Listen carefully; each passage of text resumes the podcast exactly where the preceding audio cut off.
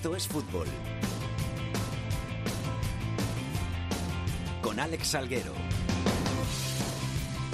Hola, ¿qué tal? Muy buenas tardes a todos y bienvenidos una semana más a Esto es Fútbol, el rinconcito en cope.es para todo el fútbol de segunda, el fútbol de segunda B, el fútbol de tercera y el mejor fútbol femenino. Ya estamos por aquí un jueves más, ya están por aquí los habituales, así que vamos a saludarles. Hoy voy a empezar por ti, Chus. ¿Qué tal? ¿Cómo estás? Muy bien. A disfrutar de un programa más. Andrea Peláez, ¿todo bien? Todo bien, ¿qué tal, Salgue? Yo muy bien. No mejor que tú, pero muy bien. Yo muy bien también, sí. Yolanda Sánchez. ¿Qué pasa? ¿Cómo estamos? Hoy la más importante para el final. Siempre me dejas la última, ¿eh? ¿Cómo has ido trepando hasta convertirte en una pieza clave de este. al final me hago con el programa yo. Al final te quitas. Lo pondríamos en buenas manos, ¿eh? Lo pondríamos en buenas manos.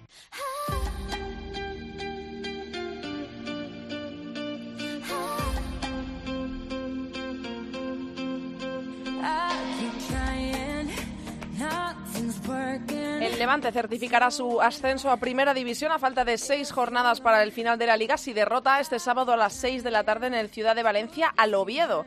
Los de Muñiz cuentan ahora mismo con 19 puntos de ventaja en la tabla sobre el tercero. El Girona es segundo en la tabla con una renta de 7 puntos sobre Tenerife y Getafe. Oviedo y Cádiz completan los puestos de playoffs.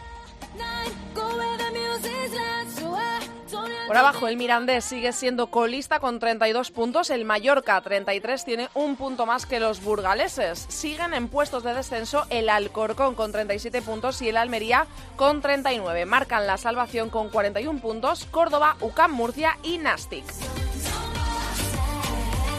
En segunda B, el Racing es el nuevo líder en el grupo 1 tras la derrota del Celta B ante el Boiro. En el grupo 2 manda el Albacete, en el 3 sigue en cabeza el Barcelona B y en el 4 el líder es la Olla Lorca. Y para la anécdota de la semana nos vamos hasta Guecho porque el Arenas de Guecho ha llevado a cabo una preciosa iniciativa y va a donar equipaciones a niños de África para que puedan jugar al fútbol con ellas. Concretamente a niños de Malawi. Nos está escuchando uno de los directivos del Arenas Club de Guecho, es Carlos Aguilola. Carlos, ¿qué tal? ¿Cómo estás? ¿Qué tal? Buenas tardes a todos. ¿Cómo estáis? ¿Cómo nace esta preciosa iniciativa de donar las camisetas a estos chicos del Club Majemo Youth? Leo por aquí que es, ¿no? Sí, efectivamente. Pues mira, nace de la forma más increíble que puede existir. Un entrenador del Benjamín Arenas del 2007, Jesús Echevarría, ve la foto en Facebook y se la manda a Miquel Espósito, que es el coordinador general del fútbol base y presidente del Romo. Y le dice, mira lo que he encontrado, que llevan unas camisetas como nuestra equipación del Arenas, de hecho. Y dice Miquel, bueno, intenta enterarte a ver de dónde son para mandarles unas camisetas porque unos niños que tienen tanto talento y creatividad para hacerse unas camisetas con bolsas de plástico y estando en un país que tiene unas características económicas complicadas, pues podemos tener un detalle con ellos. Se ponen a investigar en Facebook y no lo encuentran. Al cabo de tres días, Miquel Espósito, al director deportivo del primer equipo, Daniel Madrona, le dice, oye, tenemos esto, pero no sabemos, no hemos podido localizarlo.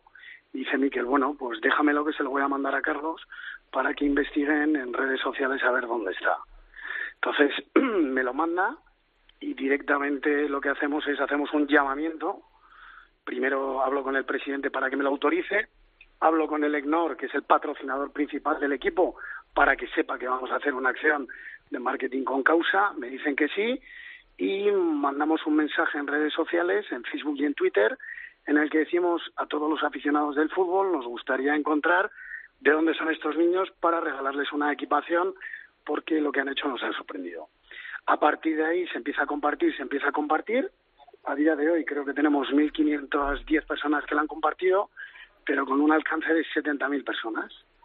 Y al final una persona que está en Londres, que se llama Adetutu Balungu, que es una chica de Nigeria, sabe de quiénes son y nos pone en contacto con ellos y con la Federación de Fútbol de Malawi para, para que veamos que hay constancia y que son ese equipo de fútbol. Ya tenemos las alineaciones y tenemos todo. En realidad hemos hecho esta acción porque principalmente el Arenas de Hecho como Lecnor, su principal patrocinador, eh, los valores del deporte, trabajo en equipo, educación, disciplina, compañerismo, respeto, vamos de la par y no queríamos dejar de ayudar a gente que lo está pasando bastante mal. Es bonito además que un club como el vuestro, que no es un club poderoso, que no cuenta con tantos medios como pueden ser otros de categoría superior, que gaste parte de su presupuesto en ayudar a, otros equipos, en este caso a aquellos a los que les hace falta. Por supuesto, bueno, nosotros no somos poderosos, pero somos un histórico, porque en 1909 se creó el Arenas, como bien sabéis, fue uno de los diez creadores de la Liga de Fútbol Profesional. Tenemos una Copa en 1919 que ganamos al Barcelona y tenemos tres subcampeonatos más de la Copa del Rey. No, somos de los pocos equipos que tiene un título. Eso es verdad. En- en el poquitos ranking. quedan, poquitos hay, sí, sí, poquitos. Sí, sí, no hay muchos, ¿eh? Te pones en el ranking y creo que no, que creo que hay entre 18 o veintitantos equipos que tienen un título. El Arena sí. Estamos con el Arenas, con el patrocinador principal desde el año 2012 y hemos estado en tercera, ahora estamos en segunda B, volvemos a, a- a mantener la permanencia. Estamos muy contentos, seguimos poco a poco y con humildad, aunque seamos un histórico. Os han felicitado desde muchos sitios por, Sí, por esta sí. iniciativa, ¿no? tenemos, la verdad, en bandeja de entrada tantas peticiones para poder seguir ayudando que queremos hacer acciones con ellos mayores, con los niños de Malawi, del Magemo Youth Club, porque entendemos que para ellos eh, es algo primordial y necesario porque es un país eh, ahí en, en África que tienen están al borde de la exclusión totalmente y más con la pobreza que hay. ¿Cuándo les van a llegar las camisetas a los chicos? Pues mira, principalmente ahora estamos en un proceso de, de acabar de hacer las equipaciones para que las tengan perfectas, porque se las vamos a mandar nuevitas, como tiene que ser, y la próxima semana saldrán para allá las equipaciones, pero no queremos mandarlo a una dirección ni a la federación, queremos que una persona que estamos acabando de localizar se las entregue personalmente para poder grabar y para poder esto documentarlo como Dios manda, para también poderlo aportar a los medios. Pues Carlos Aguiló, directivo del Arenas Club de Guechu, muchas gracias por tu paso por estos fútbol y enhorabuena por esta bonita iniciativa que esperemos que algún club más se sume y demuestre la solidaridad que hay en el fútbol español. Gracias, de verdad.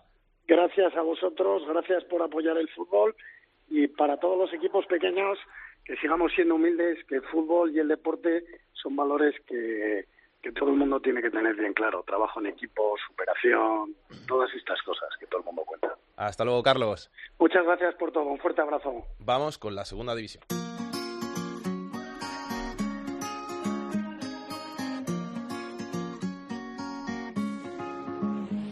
Dejemos que hablen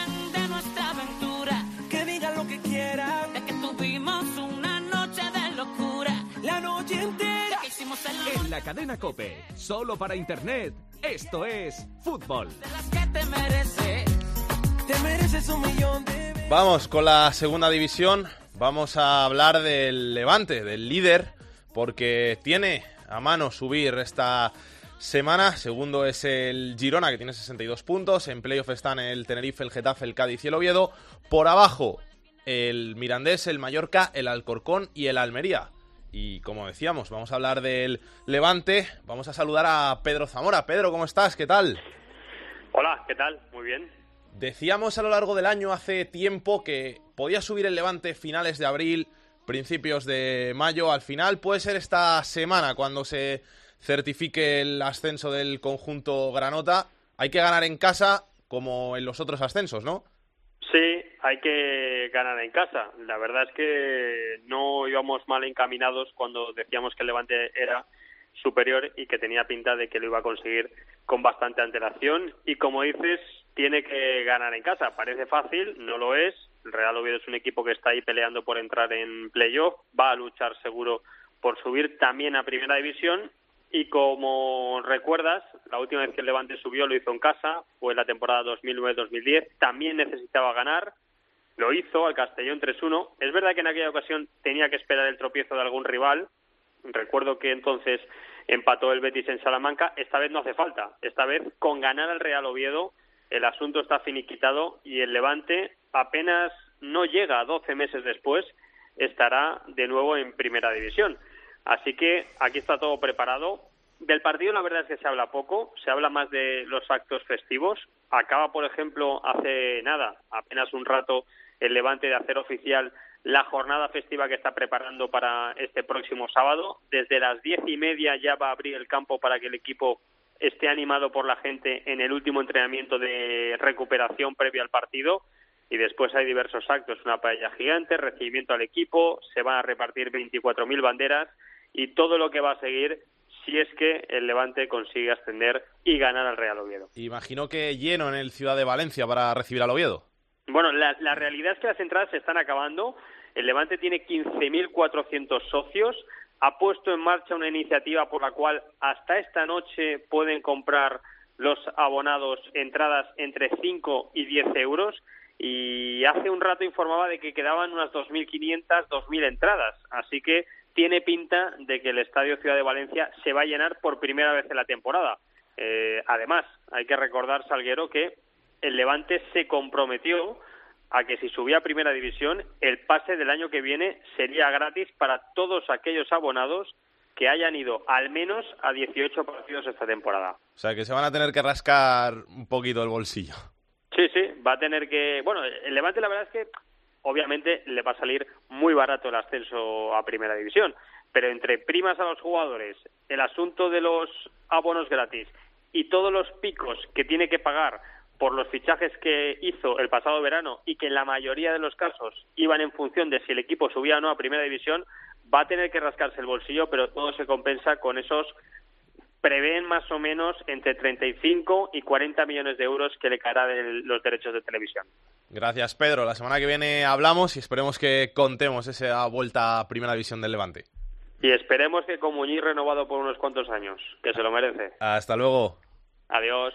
Segundo en la tabla es el Girona, el conjunto catalán, aunque solamente ha ganado un partido de los últimos cinco, solamente suma cuatro puntos de los últimos 15. Tenía una renta muy grande en la tabla con sus perseguidores que llegó a ser de hasta 12 puntos con el tercero. Ahora el colchón ha ido disminuyendo y está en 7 puntos sobre el Tenerife y sobre el Getafe. teniendo en cuenta los últimos precedentes del Girona en las últimas temporadas, hay un poquito de miedo por allí de que las cosas puedan volver a repetirse. Aitor Puerto. El Girona se ha dejado 11 puntos por el camino, tres derrotas seguidas en casa, una victoria de los últimos cinco partidos y salvado por el empate en Tenerife hace dos semanas que le mantuvo y mantiene con ese margen de siete puntos. A la crisis de resultados y juegos se le unen problemas en los carrileros. Pierde a Sebas Coris por lesión para lo que resta de temporada, Mójica está tocado y Adai sancionado para esta semana. Eh, la presión está influyendo en el rendimiento, no en la posición de lujo que ocupa, ya que el resto de equipos eh, no están aprovechando el mal momento de los de Machin y por eso todavía en la ciudad eh, hay y en el equipo pues y en el ambiente hay optimismo, ¿no? Esos siete puntos de margen permiten todavía seguir soñando con el ascenso directo, aunque evidentemente se habla por tercera vez de miedo escénico, vértigo a primera, etc, etc. Y por si fuera poco, este fin de semana los gerundenses visitan viejos fantasmas, el Lugo, el equipo que privó a los de Montilivi del ansiado ascenso hace dos temporadas. Chus, ¿tú crees que termina subiendo el Girona directo o no? Bueno, yo creo que sí. Yo creo que tiene siete puntos y, según está la segunda división, que hay mucha igualdad, eh, es muy difícil que, todos los equipos que, vengan por atrás de los partidos que pincha Girona se beneficien y ellos ganen todos. Eh, hay mucha igualdad y yo de los equipos que, están ahí arriba, pues eh, por el tercero apuesto por, por Cádiz o Getafe para subir con, con Girona y, Levante. No sé, no sé, no sé qué decirte. Yo creo que, que sí que va a subir el Girona. No va a subir con un margen muy grande de, puntos, tiene siete, yo creo que le van a sobrar dos puntitos, tres a lo mejor. Que, los otros equipos van a, van a apretar en las últimas jornadas. Además, el Girona tiene que recibir al, al Levante, tiene, tiene que visitar al Levante, que visitar al Levante. Tiene partidos algunos que otros complicados y, y, además es que siempre está el miedo ese de que te vuelva a pasar lo que te ha pasado en las últimas temporadas, que no consigas el objetivo y, yo creo que como, como les pille el Tenerife o el, o el Getafe, que son los dos que veo más fuertes ahora mismo, como les pille uno de los dos, no terminan por subir en el playoff. Bueno, la, eh, verdad es que en estas jornadas que vienen, que queda muy poquito, que hay muy poco margen de error, y sobre todo si le aparecen los fantasmas al Girona, pues le va a entrar el miedo. Y, si pincha algún partido y se le acercan los, con, los equipos que van por, por atrás de la clasificación, le van a entrar mucho más los miedos y los fantasmas. Pero eh, estoy un poco contigo con lo que has dicho. Va a ser muy poca la diferencia, pero yo creo que el Girona tiene una renta muy importante. Quedan eh, siete jornadas, si no me equivoco. Y, bueno, y son siete puntos de ventaja que, bueno, es una renta más que buena en segunda división con la gran trayectoria que, que está desarrollando el Girona en esta temporada.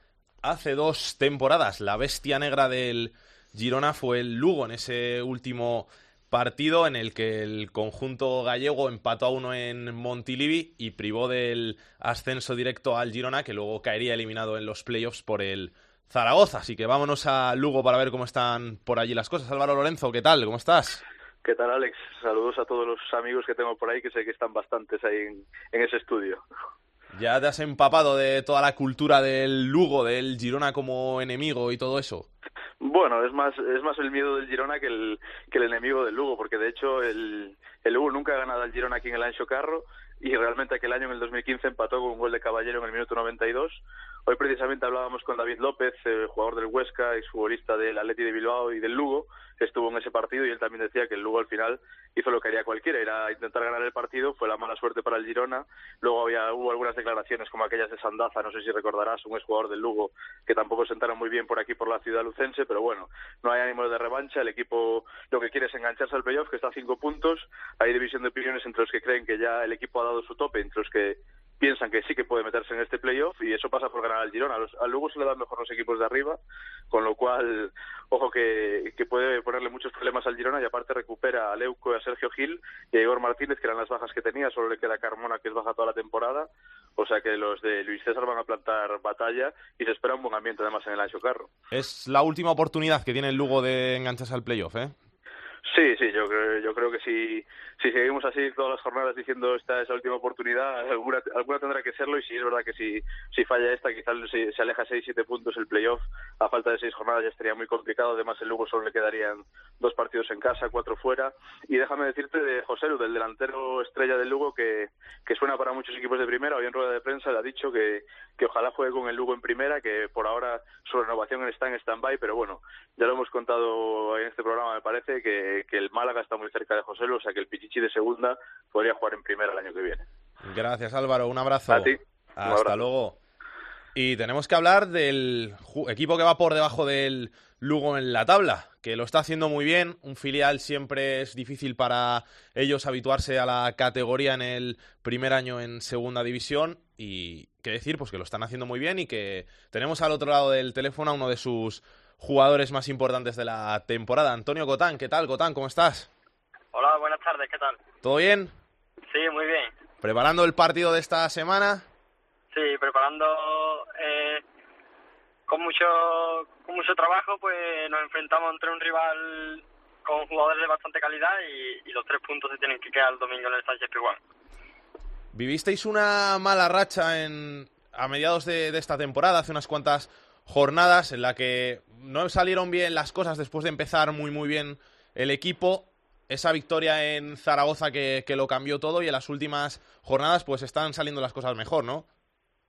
Sí, eh, verdad que tuvimos una racha donde los resultados no no no no fueron los que nosotros queríamos, pero bueno, el equipo el equipo no paró de trabajar, el equipo confiando siempre en el trabajo que se hace y, bueno, a partir de Zaragoza pues empezamos con otra racha que en resultados aún, aún mejor y, y bueno, esta semana tenemos un, un nuevo reto. Es que esos partidos como, como el del Zaragoza son de los que pueden dar la vuelta a una temporada, ¿no? Ganar uno o dos fuera, te expulsan el portero, se pone de portero un jugador de campo y justo con, con uno de vuestros compañeros de, de, guardameta ganáis el partido en una de las últimas jugadas. Sí, fue un partido de mucha fuerza mental. Eh, un partido donde donde pasamos por y tuvimos que superar de todo tipo de adversidades y bueno, el equipo lo dio todo hasta el último minuto y, y gracias a Dios pues conseguimos estos tres puntos. ¿Tú a nivel personal contento con esta temporada en segunda? Sí, contento. Eh, es la primera que jugamos tanto yo como muchos de los compañeros y, y va bastante bien. Eh, creo que estamos en una en una situación en la tabla donde donde el equipo se ha merecido estar y se ha merecido y se ha ganado el derecho de jugar partidos como el de este el de este domingo ante Mallorca y está más cerca del objetivo, ¿no? Y bueno, yo ya superé, superé eso, esas molestias musculares y ya pues bien.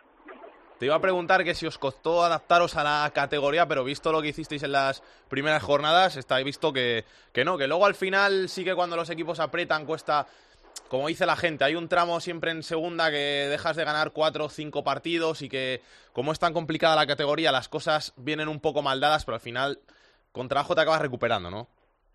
Sí, eh, la verdad que, que empezamos bien eh, ese partido en Girona, recuerdo que, íbamos ganando 3-0 y después pues nos empataron, eso eso nos vino bien, nos vino porque sabemos que la, que la competición es una competición muy igualada, eh, donde hay jugadores que han que llevan mucho tiempo en esa en esa segunda división y jugadores que juegan en primera, ¿no? Y ahí pues pues hay que estar preparado, hay que seguir trabajando, hay que ir partido a partido.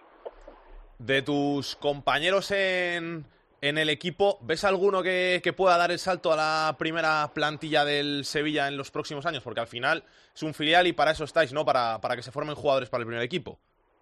Sí, eh, yo creo que trabajamos para eso, para, para que en cualquier en cualquier momento y en cualquier cualquier día pues que el, el míster del primer equipo pues pueda tirar de nosotros y para eso nosotros tenemos tanto yo como todos mis compañeros tenemos la ilusión de subir al primer equipo y hacerlo allí bien y estar preparado. Tú ya has jugado algún partido con el Sevilla, ¿no?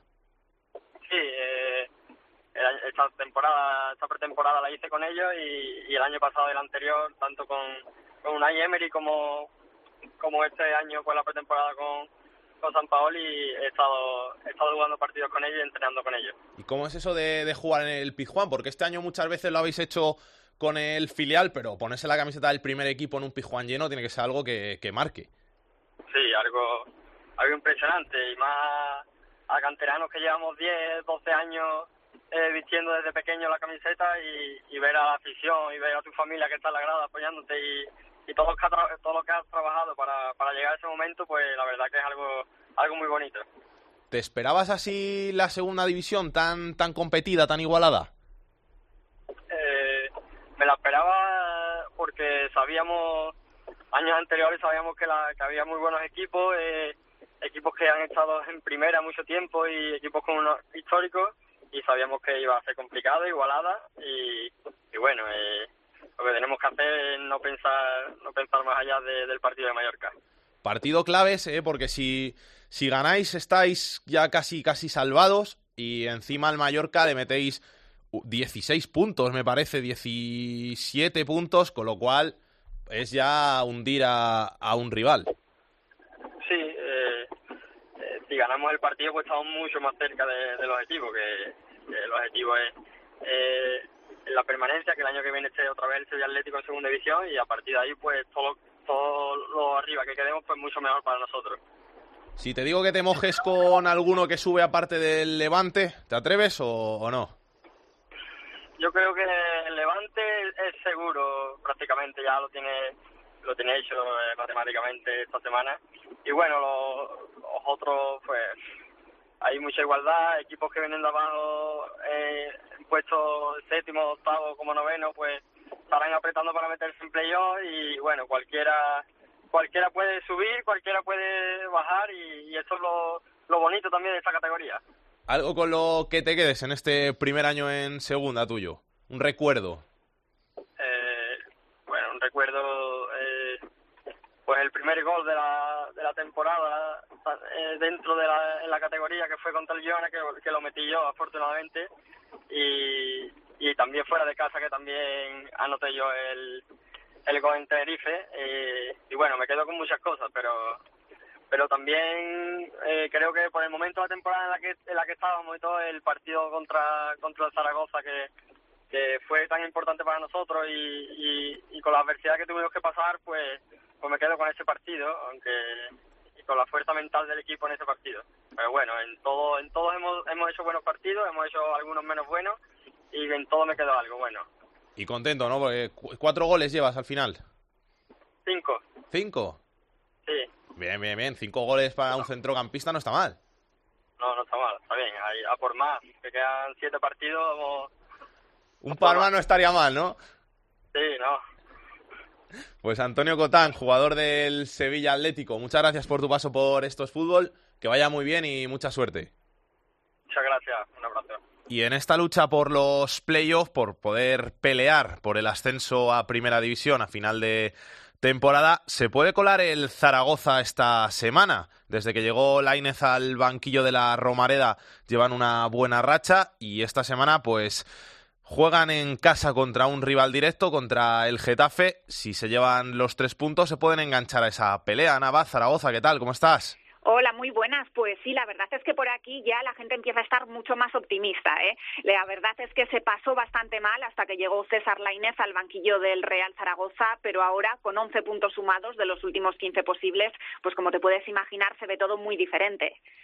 Parece ser que la llegada de Lainez ha aportado un poquito de tranquilidad a un Zaragoza, la llegada de Lainez y los goles de Ángel, que creo que es su mejor temporada goleadora en segunda, ¿no?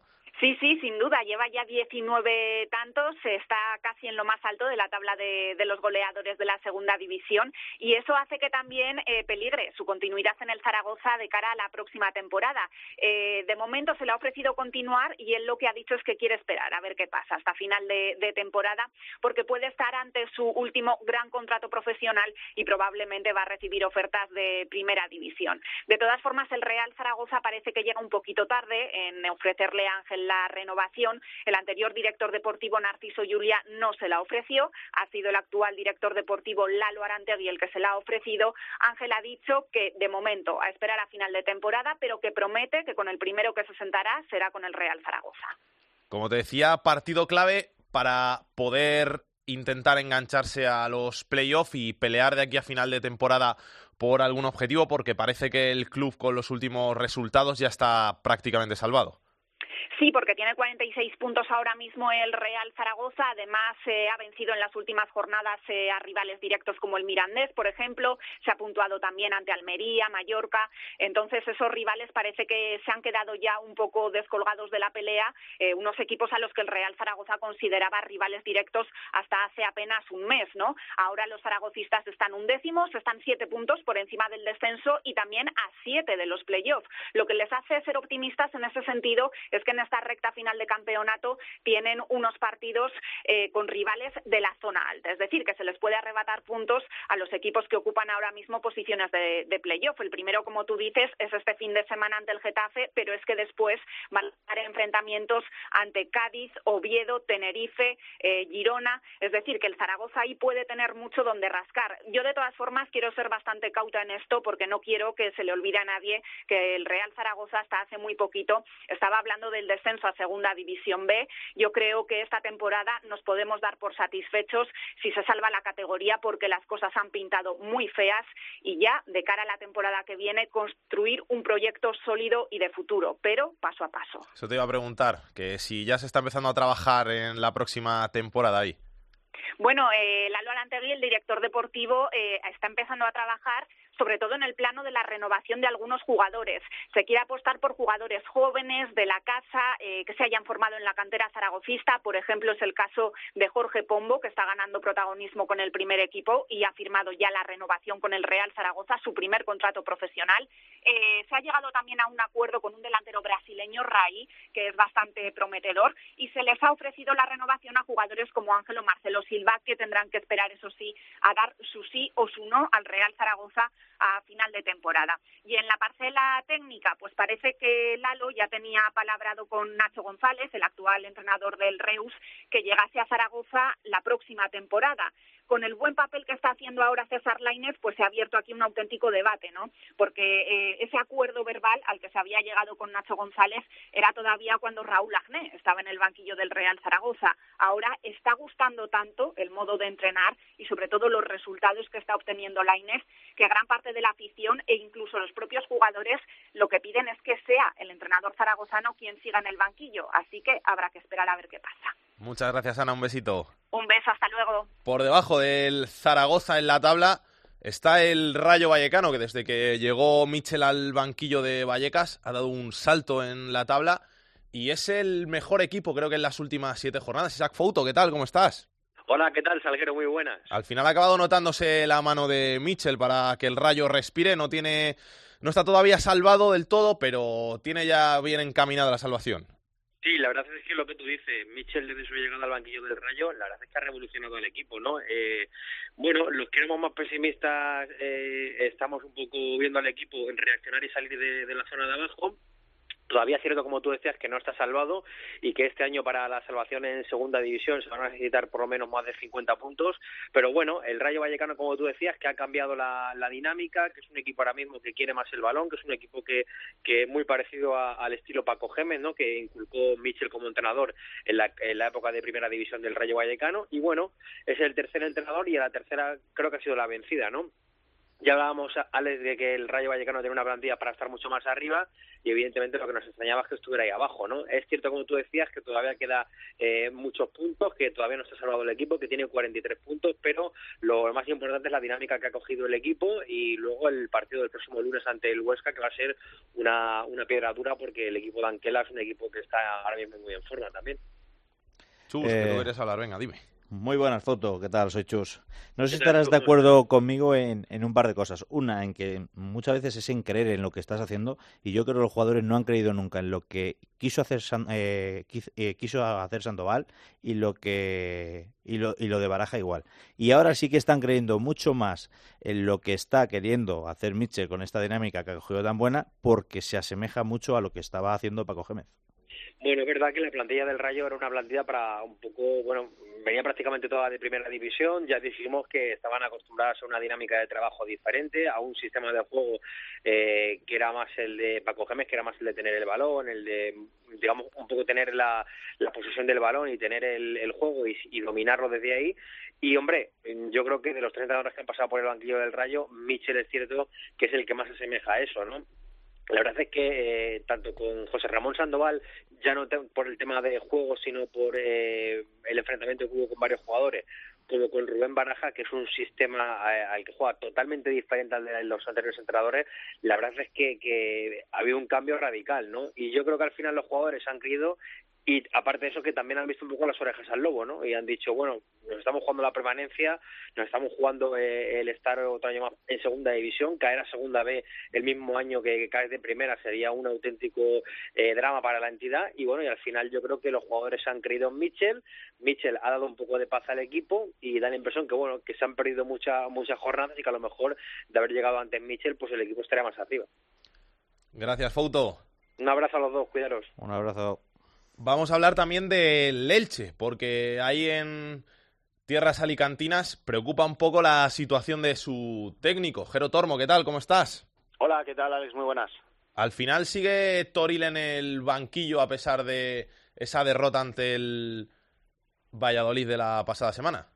Sí, eh, la verdad es que todos pensábamos que un tropiezo en forma de derrota el pasado fin de semana le iba a costar el puesto al técnico del Elche Club de Fútbol, pero se han juntado varios factores. El primero, que el conjunto franjiverde se encuentra en una situación en donde con dos victorias podría asegurar la permanencia en la categoría. El segundo, el rival, el que mañana va a visitar el Martínez Valero, la Unión Deportiva Almería, que es un conjunto propicio por su clasificación sobre el papel para poder sumar ese triunfo y sobre todo para poder poner tierra de por medio con seis puntos respecto al descenso. Y el tercero, que la semana era muy cortita, era una semana en donde el Elche jugaba sábado y volvía a jugar viernes y por lo tanto quizás una revolución en el banquillo podría haberle salido más cara que barata a la entidad ilicitana. Así que esos tres factores han hecho que Alberto Toril haya seguido manteniendo su puesto.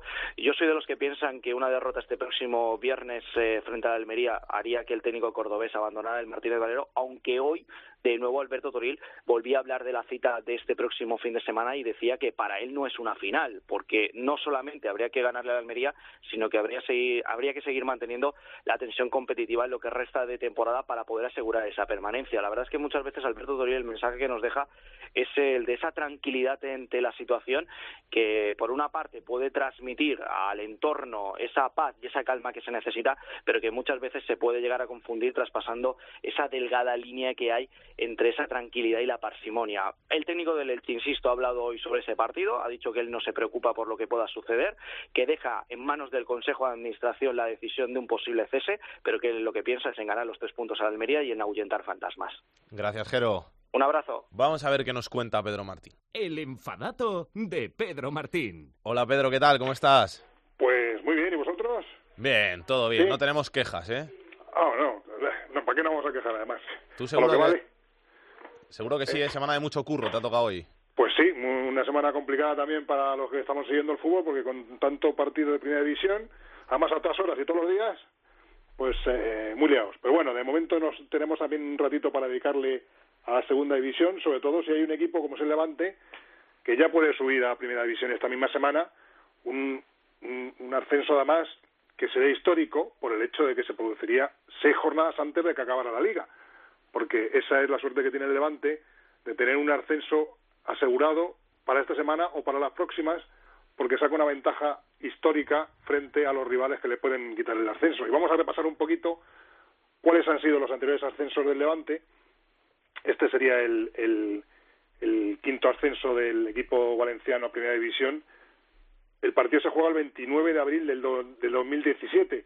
Bueno, todos los demás eh, ascensos, los cuatro anteriores ascensos del Levante se produjeron en, en, meses de junio, porque evidentemente tuvo que esperar muchas más jornadas para certificar el ascenso. El primero fue en el año 63, en una eliminatoria de promoción frente al Deportivo de La Coruña, después de acabar la Liga de Segunda, se enfrentó al que estaba en Primera División, que en este caso era el Deportivo, y fue el 2 de junio del 63, con Quique como entrenador. El segundo ascenso fue en Jerez, año 2004, el 5 de junio de 2004 con Preciado de entrenador, el tercero fue el 17 de junio de 2006 en, en Lleida eh, con Mané como entrenador y el último eh, con Luis García, que luego fue entrenador del Getafe, pues eh, el 13 de junio de 2010 ganando en casa al Castellón. Así es que eso, el quinto ascenso del Levante, histórico seguramente por producirse cuando faltan seis jornadas para acabar la liga, y para retornar a un equipo que en los últimos años ha estado muchas temporadas en primera división. Gracias, Pedro. Un abrazo.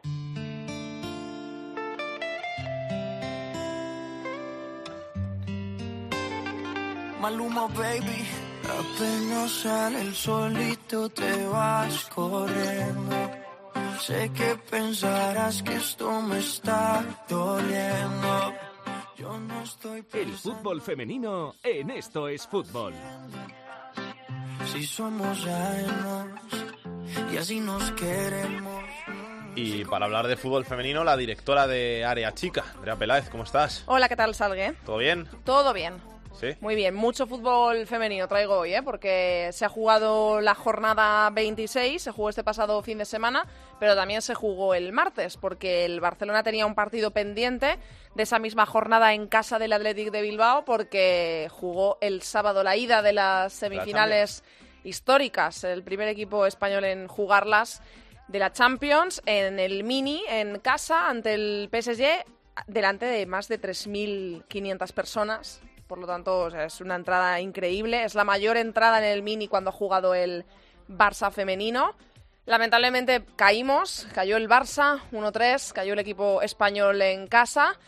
Y habrá que buscar la remontada en el Parque de los Príncipes ante el PSG de Vero Boquete, que por cierto no fue titular porque tenía unas molestias, se entrenó con normalidad las dos últimas sesiones con su equipo, pero al final no fue titular, sí lo fue Irene Paredes, y habrá que remontar allí, como digo, este sábado a las 5 se juega en el Parque de los Príncipes la vuelta de semifinales de la Champions, le deseamos toda la suerte del mundo al Barça.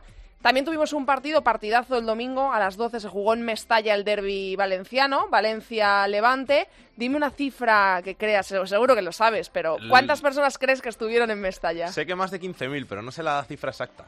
No hay cifra exacta de verdad porque era un partido gratuito y no había registro, pero 17.000 personas se calcula que hubo en Mestalla. 17.000 personas en un partido de fútbol femenino es algo espectacular. Por supuesto, es el récord de la temporada. Supera a las 13.000 altas que hubo en el Calderón en aquel Atlético de Madrid-Barça. Así que pues nos alegramos muchísimo. Arrolló el Valencia-Levante. Era un derby muy igualado porque llegan tercero y cuarto de la tabla pero ganó el Valencia por seis goles a cero al Levante. Sigue siendo líder el Barça porque, como digo, jugó el martes en casa del Athletic de Bilbao, ganó por eh, cuatro goles a cero y sigue siendo líder empatado a puntos con el Atlético de Madrid. Tiene el golaveraje mm, particular eh, aún pendiente de cerrarse porque se tienen que enfrentar en la penúltima jornada en casa del Barça pero es líder por el golaveraje general ahora mismo. El Atlético se enfrenta en esta próxima jornada al Levante, que llega no en su mejor momento, pero es cuarto, no deja de ser cuarto en la tabla y por lo tanto es un enfrentamiento bastante importante. Y el Barça volverá a jugar el martes, porque juega el sábado, como ya hemos dicho, la vuelta de Champions. Lo hará en casa ante el Oyarzun. Se han movido muchas cosas por la zona baja de la tabla, precisamente hablando de el Oyarzun. El Oyarzun ganó un partido importantísimo ante el Granadilla Tenerife que es un club que está metido en Copas de la Reina, que está jugando muy bien, pues el Oyarzun, que llevaba sin ganar muchas jornadas, le ganó, nadie se lo esperaba, por lo tanto se ha alejado de los puestos de descenso, ganó el español su duelo ante el Albacete, importantísimo porque estaban los dos en la zona baja de la tabla, y por lo tanto el Oyarzun ya está a cuatro puntos del descenso, cuatro puntos sobre el descenso y el español ha salido con 15 puntos. Ha metido, ha entrado en el descenso el Albacete, que tiene 13, sigue siendo colista el tacuense. Así que a ver cómo se da. La verdad es que está apretadísima la tabla, la mires por donde la mires. Arriba, en la zona baja y en la zona de Copa de la Reina. Así que está esto que, que arde. Van a estar muy bonitas estas cuatro jornadas que nos quedan de fútbol femenino. Va a estar muy, muy bonito. Que no se lo pierda nadie, que es que solo nos quedan cuatro y se acabó. Y que escuchen Área Chica, que ahí se cuenta toda la actualidad del fútbol femenino. Allí les emplazamos a todos los oyentes de Esto es Fútbol que se repartan, bueno, que escuchen los dos, pero que se den una vuelta por Área Chica todos los martes. Gracias, Andrea. Un besito. Un besito para ti, Salgue.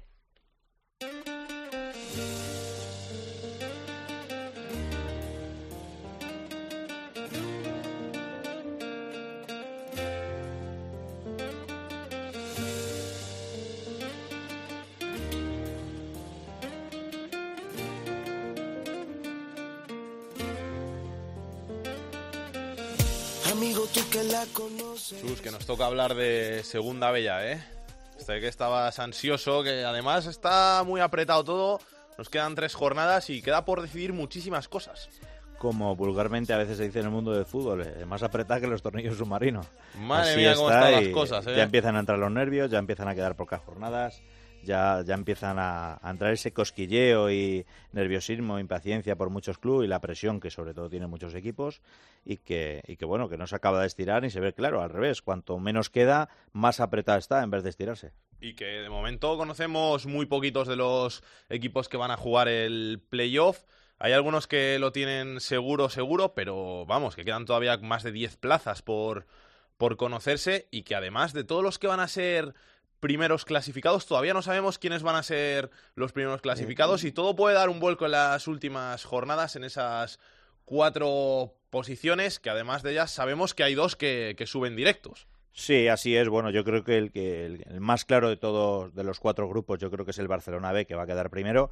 En el grupo 1 ya sabemos que el Racing de Santander, eh, Cultural Leonesa y Celta de Vigo B se van a jugar todavía el primer puesto. Eh, y bueno, y aunque están prácticamente metidos en playoff esos tres equipos, a falta de una posibilidad que pueda haber que el Pontevedra, aunque saca cinco puntos al, al Valladolid B y, al, y a la Ponferradina, pero bueno, eh, ahí está más difícil. En el grupo 2 eh, está todo, todo, todo, todo, todo, absolutamente todo por decidir, porque del primer puesto hasta el cuarto eh, pueden pasar mil cosas todavía. Es el grupo más abierto de todos. En el grupo 3, ya hemos dicho que el Barcelona B y, los equipos que hay más o menos ya se puede saber quién se puede clasificar y no. Y en el grupo 4 que está todo bastante apretado también, que la semana pasada el Mérida estaba en ascenso, que esta semana ha salido y, ha entrado el Murcia, si mal no recuerdo, y que bueno, y que la olla Lorca está apretando, que, que tuvo un traspiel Cartagena este fin de semana y que está todo por decidir y está muy duro ese grupo, que para mí siempre lo he dicho que es el más duro de los cuatro. Pues vamos a preguntar al hombre que más sabe de la segunda División B, el director de la segunda B aquí en Esto es Fútbol, Rubén Bartolomé, ¿cómo estás? Hola, ¿qué tal? Muy buenas tardes. ¿Todo bien? Todo muy bien, muy emocionante está la liga, yo creo que como todo el año y, con muchas sorpresas esta semana, así que todo, todo magnífico, disfrutando de estas últimas jornadas. Vamos a empezar grupo a grupo y luego te, te pregunto cómo lo ves. Primero el grupo 1, donde pinchó el Celta B en casa con el Boiro equipo de descenso, algo que no se esperaba a nadie, así que el Racing asaltó el liderato. Sí, cambio, cambio de líder, yo creo que inesperado por, por eso que, muy bien dice, sino que, nadie esperaba que el Celta B fuera a perder en casa ante un Boiro que espera que se juega mucho, pero que a priori es uno de los equipos más débiles de, de la categoría y que deja al Racing Santander como, como líder en solitario, que tiene también además un calendario afable para, para poder conseguirlo y, y, que además tiene algún golaveraje ganado frente a sus eh, máximos rivales, que es también eh, bastante importante para, para poder eh, luchar por, por, ese primer puesto. Y el cambio de líder de esos tres de arriba que hablábamos, ¿no? Sigue la cultura que ganó también con comodidad. Victorias contundentes últimas semanas de, de Racing de Santander y de, y de Cultura que llegan bastante en forma, parece, al, al playoff, especialmente el equipo santanderino. Y, y, bueno, y como bien decía Chus, bueno, pues eh, el Pontevedra que no consiguió sumar los tres puntos, que solo consiguió eh, empatar, pero se aprovechó de que ni Valladolid B ni Ponferradina tampoco ganaron, también sumaron un empate, mantiene esos cinco puntos cada semana más cerca de, del, eh, del playoff y podría prácticamente ser ya la semana que viene equipo de playoff si, si pinchan sus rivales, pero bueno, lo tiene muy, muy, muy fácil para, para poder eh, lograrlo. Es lo que tenemos un poco eh, por la zona alta. Por la zona baja, dos victorias importantes. La del Boiro que hemos dicho para seguir con bastante vida y bueno, las de Lizarra y, y Guijuelo para prácticamente salvarse. No lo tienen hecho, bueno, que todavía matemáticamente no lo tienen hecho y que ahora con una ventaja eh, de 5 o 6 puntos contra los tres equipos que están ahí empatados en, en la zona de, del, del playoff de descenso. Parece una ventaja suficiente para salvarse, así que son dos equipos que parece que respiran bastante esta semana. Por lo que tenemos, pues como ya hablamos hace semanas, el Somotas descendido, la Arandina, que venció, que sigue con vida, pero que necesita un milagro, porque necesita ganar todo y que pinchen sus rivales, pero que metió muchos problemas al Palencia, que era el duelo de dos equipos de Castilla y León en los que se juegan los dos mucho y parece que al final los dos van a acabar eh, cayendo al pozo porque ahora mismo el, el Palencia tiene a cuatro el play el play out y a cuatro también la salvación y bueno parece difícil en, en nueve puntos. Veremos a ver si son capaces los morados. Y parece que se van a jugar entre entre cuatro equipos entre Mutilvera Burgos Caudal y Boiro. Un puesto de descenso uno de play out y dos de salvación. Y bueno cuidado con el Osasuna B que estaba muy bien encaminada su temporada pero tres puntos de los últimos quince la hacen verse con problemas a última hora y cuidado que, que no acabe cayendo al pozo eh, porque los demás rivales puntúen más que ellos. En el grupo segundo todo muy muy igualado por arriba porque el Albacete solo ha ganado uno de los últimos cinco partidos.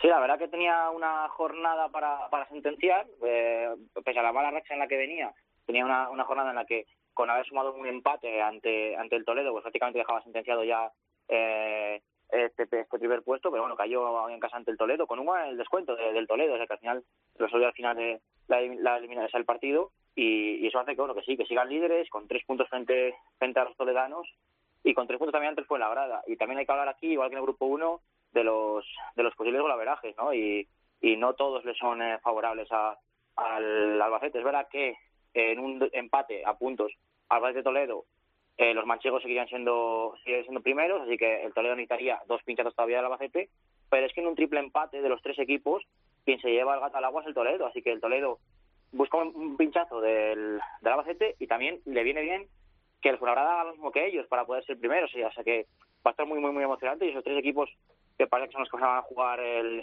primer puesto.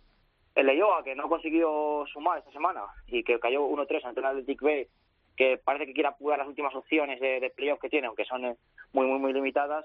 Y, quienes sí que aprovechan son el Majadahonda, que ganó, se pone a dos puntos del playoff, cuidado con el Majadahonda, y el Real Unión, que solo sumó un empate, pero está a un punto del playoff, y parece que esos tres van a jugar esa, esa última plaza por arriba.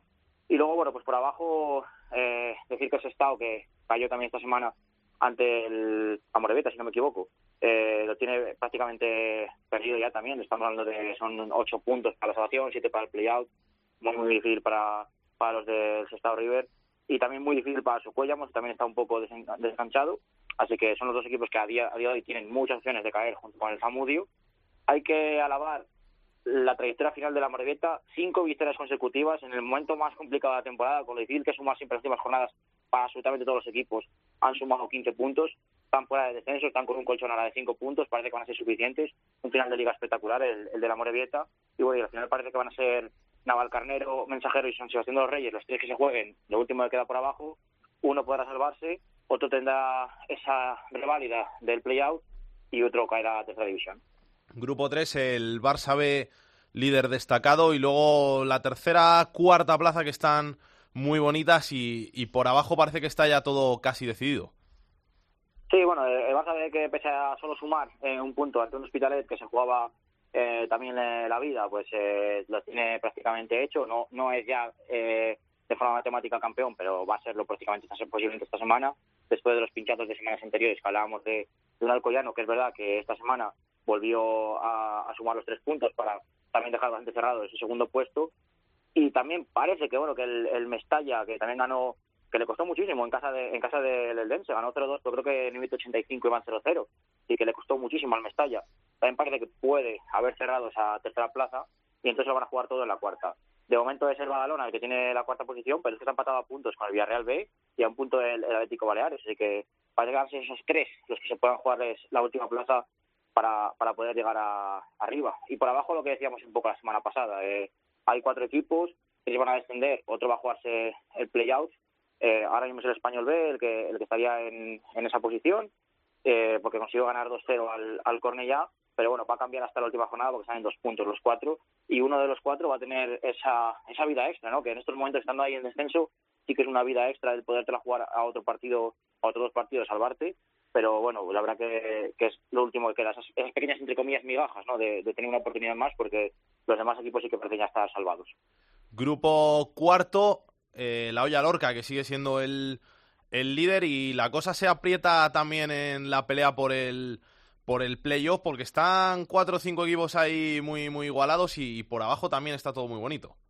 Sí, yo creo que si no me equivoco es la primera semana en toda la temporada que el Murcia entra en puestos de, playoff, así que así que la gran sorpresa durante mucha temporada, durante mucha parte de la temporada eh, prácticamente eh, eliminado de, las quinielas porque no acababan de, arrancar y bueno, cuando quedan tres semanas para el final se meten se meten en playoff con una victoria eh, 2-0 ante el Ejido que, que les dejan esa cuarta posición. Va a estar muy emocionante porque Mérida y, Melilla, sobre todo, no van a dar a su plaza a torcer, que han estado también muchas semanas en ese cuarto puesto muy cerca.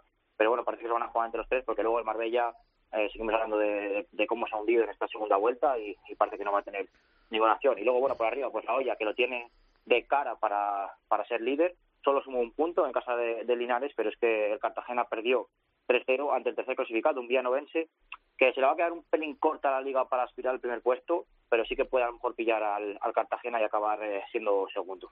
Y luego por abajo, pues también tres equipos que prácticamente podrían estar sentenciados, y eso que dos de ellos ganaron, que el Mancha Real y el Sanluqueño consiguieron eh, sumar eh, los tres puntos, pero bueno, eh, victoria del Extremadura eh, ante el Marbella, que les complica la vida a todos ellos, se pone con 40 puntos el Extremadura, todavía en puestos de, de play-out, pero deja a cuatro puntos y a cinco a los tres equipos de, de descenso y parece que, que los sentencia falta de, de, nueve puntos, así que parece que esos tres eh, van a caer, porque eh, Saluqueño, el Mancha Real y el que no he nombrado antes, que es el Jaén, que sí también perdió, y parece que ninguno de los tres va, a encontrar salvación en estas tres jornadas.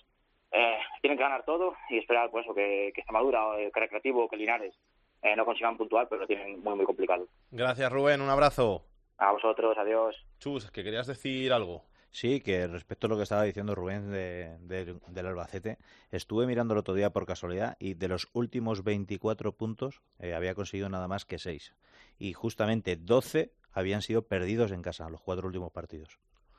Vaya, la mala racha de Albacete que le puede costar el primer puesto del grupo que parecía que lo tenía bastante amarrado hace unas jornadas. Y vamos a hablar de la gran sorpresa de la pasada jornada en Segunda B, que fue la victoria del Boiro en el campo del intratable líder del grupo 1 hasta entonces, del Celta B. Y vamos a saludar a Freddy Álvarez, que es el entrenador del Boiro. Freddy, ¿qué tal? ¿Cómo estás? Hola, muy buenas tardes. Buenísima esa victoria del Boiro con la que nadie contaba, una de las grandes sorpresas de la temporada. Sí, bueno, viendo sobre todo la trayectoria ¿no? de las dos de los dos equipos, pues lógicamente es un resultado sorprendente, ¿no? Un Celta que venía con ocho victorias seguidas y un Boiro de siete jornadas sin, sin conocer la victoria, ¿no? Entonces, pues bueno, dos equipos en líneas totalmente distintas, pero bueno, hemos hecho un buen partido y hemos ganado con justicia. ¿Os ha felicitado gente de Santander? Bueno, pues no lo sé. A mí directamente no, y yo no soy una persona que ve las redes sociales, entonces ahí lo desconozco. Victoria de esas que sirven para coger moral, para afrontar lo que queda de temporada. Sí, una victoria importante, importante por los puntos, lógicamente, por, por bueno, por la, por lo poco que queda de aquí al final de temporada y sobre todo, pues bueno, anímicamente, pues recobramos esa confianza que nos estaba faltando en las últimas jornadas pues para afrontar ¿no? este, esta recta final de campeonato pues con un poquito más de optimismo y más cerca de, de bueno de los puestos de salvación que ahora mismo están a tan solo un punto. Tres partidos, un solo punto, ¿sois optimistas? Sí, por supuesto, por supuesto, tenemos dos partidos en casa Lo que sí sabemos es que lo tenemos igual de difícil que lo teníamos, ¿no? Lo que pasa es que, bueno, eh, este resultado nos ha dado mucha confianza y, y somos conscientes de que ahora mismo yo creo que dependemos de nosotros, ¿no? Tenemos un enfrentamiento directo también con el Burgos en casa, entonces, bueno, somos conscientes de que no dependemos de terceros y, y a partir de ahí, pues, a trabajar para, para conseguir, ¿no? Ese objetivo por el que tanto hemos luchado durante toda la temporada. Lo que pasa que ahora viene un equipo que también está en posiciones de playoff, que además está jugando el jugar el playoff como es el Pontevedra, que va a ser un partido difícil. Sí, es un derby, es un partido muy bonito, eh, dos ciudades separadas por 50 kilómetros, entonces bueno, esperamos un partido difícil y bonito a la vez de jugar, ¿no? Dos equipos necesitados, necesitados de victorias además, que ellos también llevan cuatro partidos sin conocer la victoria y, y bueno, y pueden ver peligrar ese cuarto puesto siempre y cuando no consigan ganar en, en Boiro, ¿no? Entonces, bueno, yo creo que dos equipos que vamos, vamos a ir a buscar la victoria, entonces, bueno, se presume un partido bastante atractivo. Sumar, aguantar y si puede ser ganar y si no, pues siempre tenéis ese partido con el Burgos en la última jornada en casa en el que podéis jugaros la salvación. Sí, pero bueno, tenemos que ganar, tenemos que jugar para ganar. Lógicamente, eh, ese tiene que ser nuestro objetivo. Nosotros sabemos que como mínimo tenemos que ganar dos partidos de los tres que nos quedan como mínimo. E, e, incluso no igual no nos llegan pero pero los de casa tenemos que hacernos fuertes. Sabemos que tenemos un rival muy difícil muy complicado un rival que se está jugando mucho también y, y bueno por nuestra cabeza solamente pasa luchar por los tres puntos. Lógicamente si acaba el partido y empatamos porque no hemos podido conseguir más, pues tendremos que darlo por bueno y seguir trabajando las últimas dos jornadas. Pero, pero nuestro objetivo este próximo domingo es ir a por la victoria y, y bueno, y, y, pensar en las últimas jornadas dependiendo de nosotros. ¿no? Pues Freddy Álvarez, técnico del Boiro, muchas gracias por tu paso por estos fútbol y que vaya todo muy bien, mucha suerte para lo que queda de temporada. Venga, muchas gracias a vosotros, gracias. Vamos a ver qué nos cuenta Hitor Puerto en su agenda de la semana.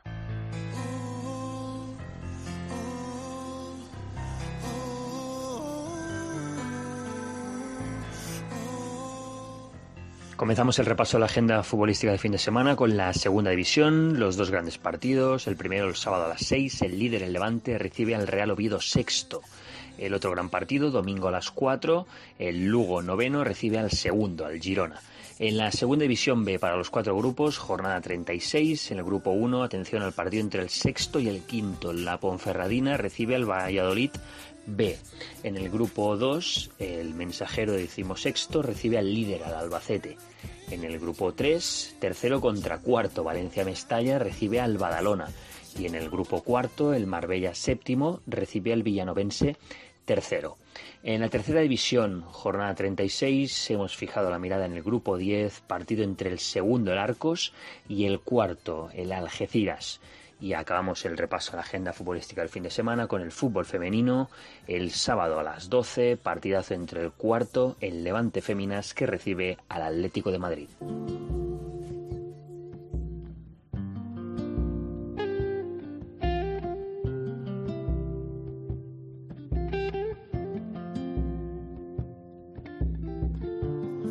¿Cómo quieres ser mi amiga? Anton Prats, jugador de Racing, y quiero dedicar eh, la canción de Jarabe de Palo Agua a los oyentes de Estos Fútbol. Por Camelo si me miras. Pues con este agua de jarabe de palo nos vamos hasta la semana que viene.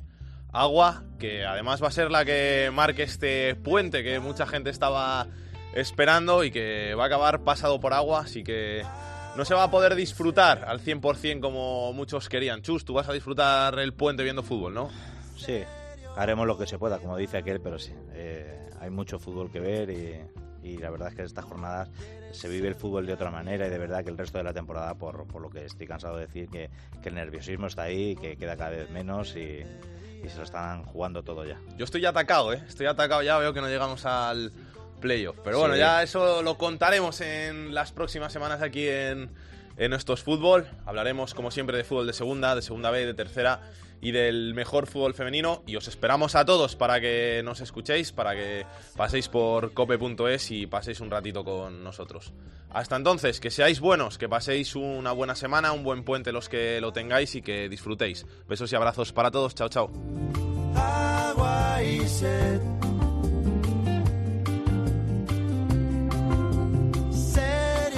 Para contactar con Esto es Fútbol puedes hacerlo a través de correo. Esto es fútbol arroba. En Twitter arroba es fútbol cope. Y en Facebook, Facebook barra Esto es Fútbol.